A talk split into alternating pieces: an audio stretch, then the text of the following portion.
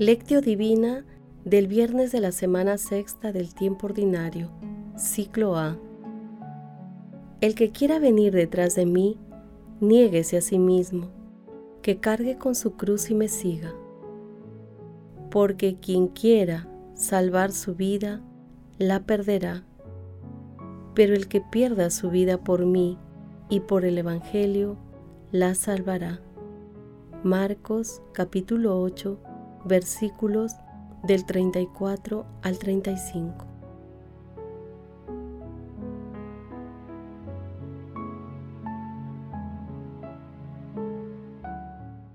Oración inicial.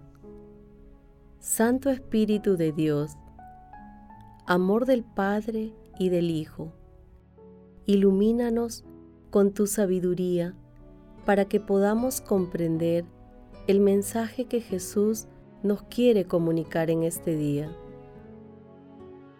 Espíritu Santo, otórganos la gracia para que la palabra sea nuestra escuela de vida. Madre Santísima, intercede ante tu Hijo Jesucristo por nuestra petición. Ave María Purísima, sin pecado concebida.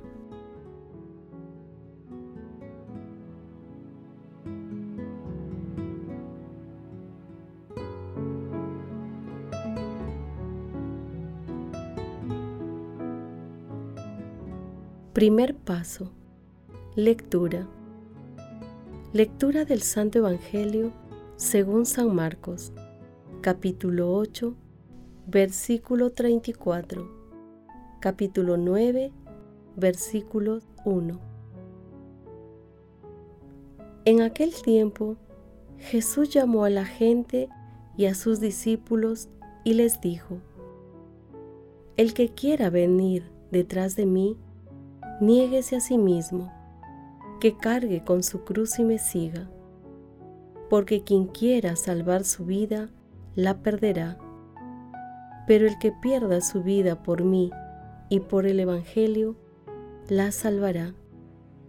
Pues, ¿de qué le sirve al hombre ganar el mundo si pierde su vida? ¿O qué podrá dar uno para recobrarla?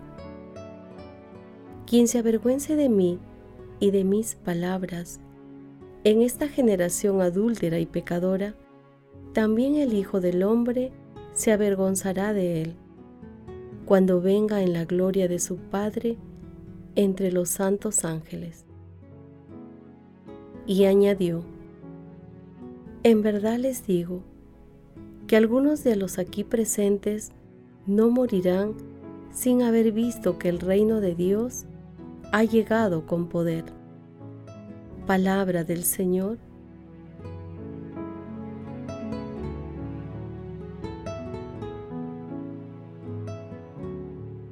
El pasaje del Evangelio de hoy, denominado Condiciones para ser discípulo, se encuentra luego del primer anuncio de la pasión y resurrección de nuestro Señor Jesucristo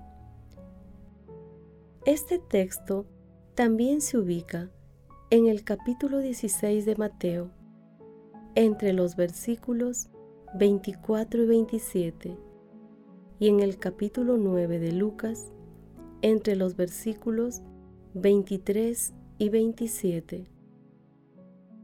De acuerdo con la lectura, el discípulo no se pertenece, le pertenece a nuestro Señor Jesucristo debe cargar su cruz con todo lo que ello pueda significar. Una enfermedad, problemas familiares, laborales o sufrimientos de cualquier tipo. Jesús advierte a sus discípulos de las exigencias del seguimiento.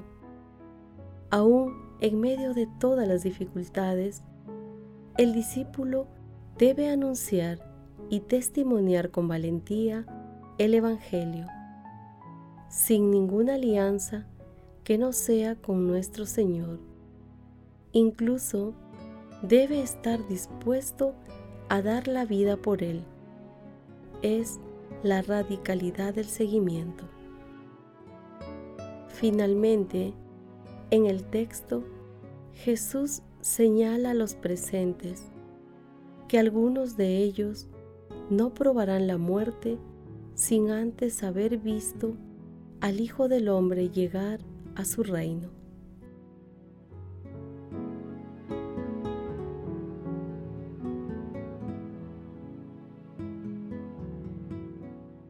Paso 2. Meditación. Queridos hermanos, ¿cuál es el mensaje que Jesús nos transmite el día de hoy a través de su palabra? Tengamos presente que los discípulos de nuestro Señor Jesucristo lo dejaron todo y lo siguieron. Iban detrás de Él compartiendo todas las experiencias propias de su misión. Conforme iba pasando el tiempo, este seguimiento físico iba convirtiéndose en un seguimiento espiritual que transformó sus vidas. Aun cuando en los momentos cercanos a la pasión de nuestro Señor Jesucristo, muchos de ellos lo abandonaron el seguimiento a Jesús, a pesar de la fragilidad humana, debe ser radical. Jesús nos invita a la radicalidad del seguimiento. El que quiera seguirlo debe cargar con su cruz. Negarse a sí mismo significa renunciar a ser el centro de uno mismo colocando en ese lugar a nuestro Señor Jesucristo. Cargar con la cruz significa seguir a Jesús en medio de las dificultades que se pueden presentar, recordando que Él cargó con el madero y murió crucificado en la cruz. En este sentido, cargar la cruz y seguir a Jesús es una decisión de ganancia plena. Y nuestro Señor Jesucristo recompensará a cada uno según su conducta. Hermanos, meditando el pasaje evangélico de hoy, respondamos, ¿cómo es mi seguimiento a Jesús? Cargo con mi cruz cotidiana en mi seguimiento a Jesús?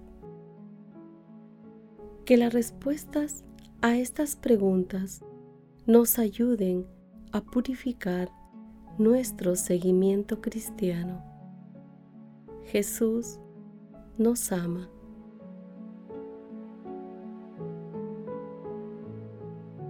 Paso 3. Oración. Queridos hermanos, Vamos a orar con una oración de San Cipriano. Amado Señor Jesús, recuérdanos que la voluntad de Dios es la que hizo y nos enseñó Cristo. La humildad en el comportamiento, la firmeza en la fe, la modestia en las palabras, la justicia en los actos, la misericordia en las obras, la disciplina en las costumbres constituyen tu voluntad.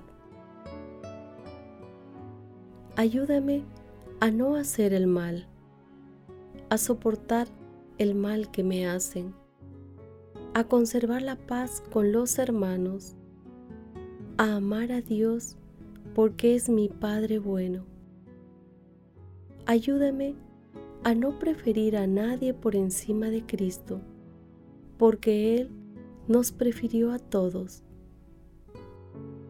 Ayúdame a adherirme indefectiblemente a su caridad, a mantenerme bajo la cruz con coraje y confianza. Ayúdame a perder mi vida por ti. Amén. Amado Jesús, tú que generaste las más hermosas respuestas de seguimiento de tus discípulos, despierta las vocaciones de seguimiento radical que están especialmente en los jóvenes. Te pedimos también por el Santo Padre, los obispos, sacerdotes, diáconos, consagrados y consagradas, para que te sigan siempre, a pesar de las fatigas y contrariedades que se presentan en sus ministerios. Amado Jesús, misericordioso Salvador, acudimos a ti para implorar tu perdón a todas las almas del purgatorio. Madre Santísima, elegida desde siempre para ser santa e irreprochable ante el Señor por el amor, intercede ante la Santísima Trinidad por nuestras peticiones. Amén.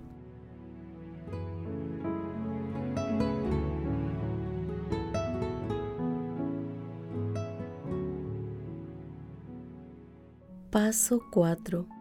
Contemplación y acción. No hay amor más grande que el que da la vida por los amigos, dice el Señor. Hermanos, contemplemos a nuestro Señor Jesucristo con una humilía de Cesareo de Arles el que quiera venirse conmigo, que cargue con su cruz. Parece duro, carísimos hermanos, y se considera grave lo que en el Evangelio mandó el Señor. El que quiera venirse conmigo, que se niegue a sí mismo. Pero no es duro lo que manda aquel que ayuda a realizar lo que ordena. ¿Y a dónde hay que seguir a Jesucristo sino a dónde Cristo ha ido? Sabemos, en efecto, que resucitó, que subió al cielo. Allá hay que seguirlo. No hay que ceder a la desesperanza, y no porque el hombre sea capaz de algo, sino porque Él lo ha prometido. Muy lejano nos quedaba el cielo, hasta que nuestra cabeza subió al cielo.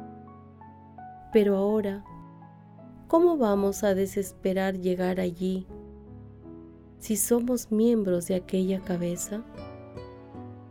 ¿Y por qué razón? Pues porque la tierra es campo del miedo y del dolor. Sigamos a Cristo donde está la suma felicidad, la suma paz, la eterna seguridad.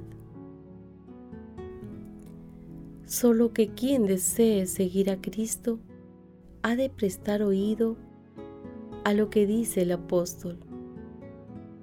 Quien dice que permanece en Cristo debe vivir como Él vivió. ¿Quieres seguir a Cristo? Sé humilde como Él lo fue. No desprecies su humildad si deseas alzarte a su sublimidad.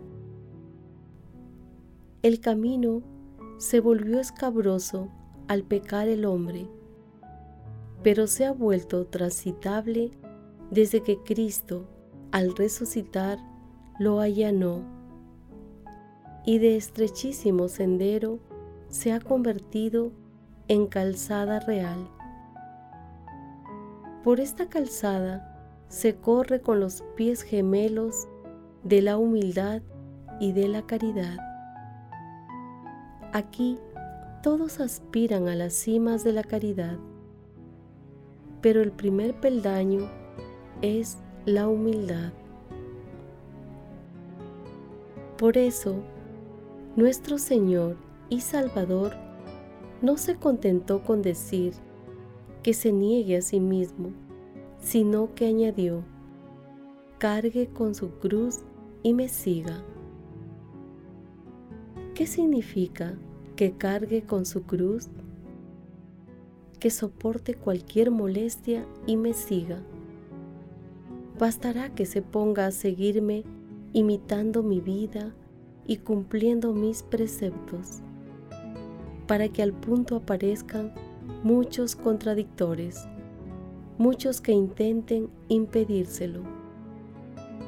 Hallará no solo muchos que se burlen de él, también muchos perseguidores.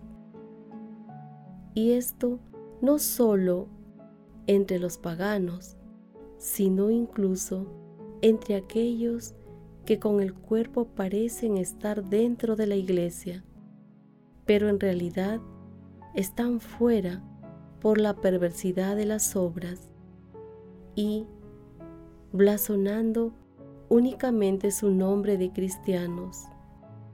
No cesan de perseguir a los buenos cristianos. Por tanto, si tú deseas seguir a Cristo, toma enseguida tu cruz, soporta a los malos, mantente firme.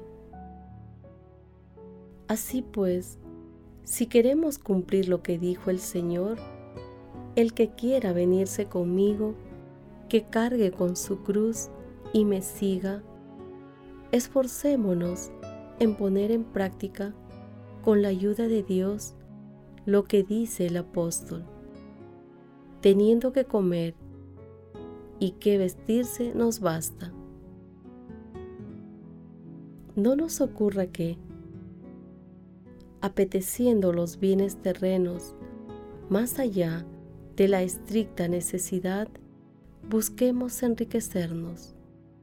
Nos enredemos en mil tentaciones. Nos creemos necesidades absurdas y nocivas que hunden a los hombres en la perdición y la ruina. Que el Señor se digne librarnos con su protección de semejante tentación. Él que con el Padre y el Espíritu Santo vive y reina por los siglos de los siglos. Amén. Queridos hermanos, oremos el día de hoy para que la Santísima Trinidad purifique nuestro seguimiento cristiano. Hagamos el compromiso de seguir a nuestro Señor Jesucristo cargando nuestra cruz y realizando obras de misericordia en medio de las dificultades que se nos presentan y enfrentemos con valentía a las ideologías de muerte que el mundo propone. Para ello, preparémonos para defender nuestra fe. Acudamos a nuestros pastores para tener los argumentos bíblicos y espirituales que contrarresten las corrientes mundanas que promueven el aborto, la eutanasia, la ideología de género, el materialismo, entre otras conductas negativas. Mantengámonos vigilantes para no caer en las tentaciones que nos propone el mundo. Veamos cada tentación como una prueba.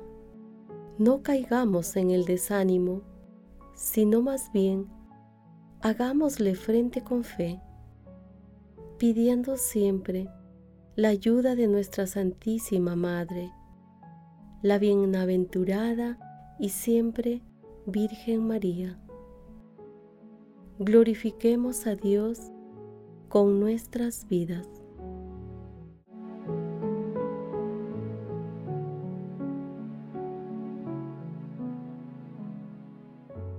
Oración final. Gracias Señor Jesús por tu palabra de vida eterna. Que el Espíritu Santo nos ilumine para que tu palabra penetre a lo más profundo de nuestras almas y se convierta en acción. Dios glorioso, escucha nuestra oración. Bendito seas por los siglos de los siglos. Madre Santísima, intercede ante la Santísima Trinidad por nuestra petición. Amén.